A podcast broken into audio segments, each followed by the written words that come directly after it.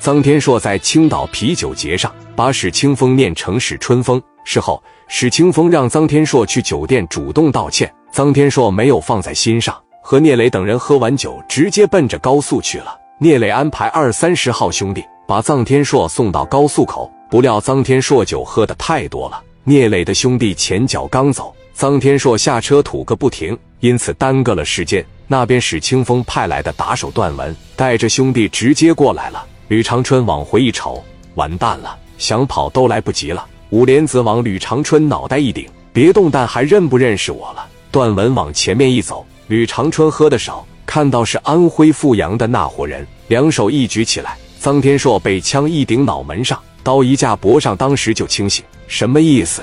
你说什么意思？给你拿了三万块钱给我。大哥明喊错了好几回，想跑啊？上车跟咱们走。你要是不走，我可直接把你脑袋干开瓢。臧天朔问了一句：“上哪去啊？要不让我打个电话？打什么电话啊？想叫帮手？”朝着胸口上嘎巴杵了一下子，七八个人给臧天朔，他们咔咔直接就揪到车上，直接把手机揪下来。而且来到他们车上的时候，有三个老弟拿着。五连发在车上就守着他的那个徒弟：“你们别打电话，你们哪也别去。”办完事以后，我还把人给你送回来，这边就回酒店了。江源和磊哥说：“臧天说，我看他要不是有演出，他都不想离开青岛了。他还让我给你带句话，再来青岛演出他就不要钱了。我能看出来，臧天硕指定是性情中人。这个朋友我是交定了，打给戴哥，磊弟啊，戴哥，我已经安全的给他送上高速了，啥事没有，演出非常的圆满。行了，他既然安全的已经上高速，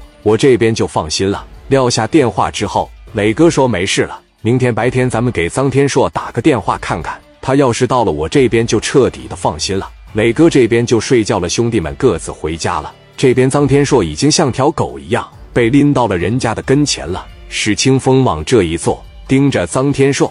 臧天硕往墙角那一蹲，是一声不敢吱。他的经纪人说：“大哥手下留情啊，把我们带到这来，我们也知道了，确实是最近演出比较繁忙。”臧天朔也是没有照顾好。臧天朔这酒量也挺大的，让他陪着你在这喝点，然后咱给你道个歉，好不好？咱就是个唱歌的。天硕你也说句话，说句对不起。对方没理会吕长春说的话，朝着吕长春的脑袋上嘎巴嘎巴就几下。哥呀，咱道歉陪着你喝酒还不行吗？咱别动手了。天硕，你倒说句话呀！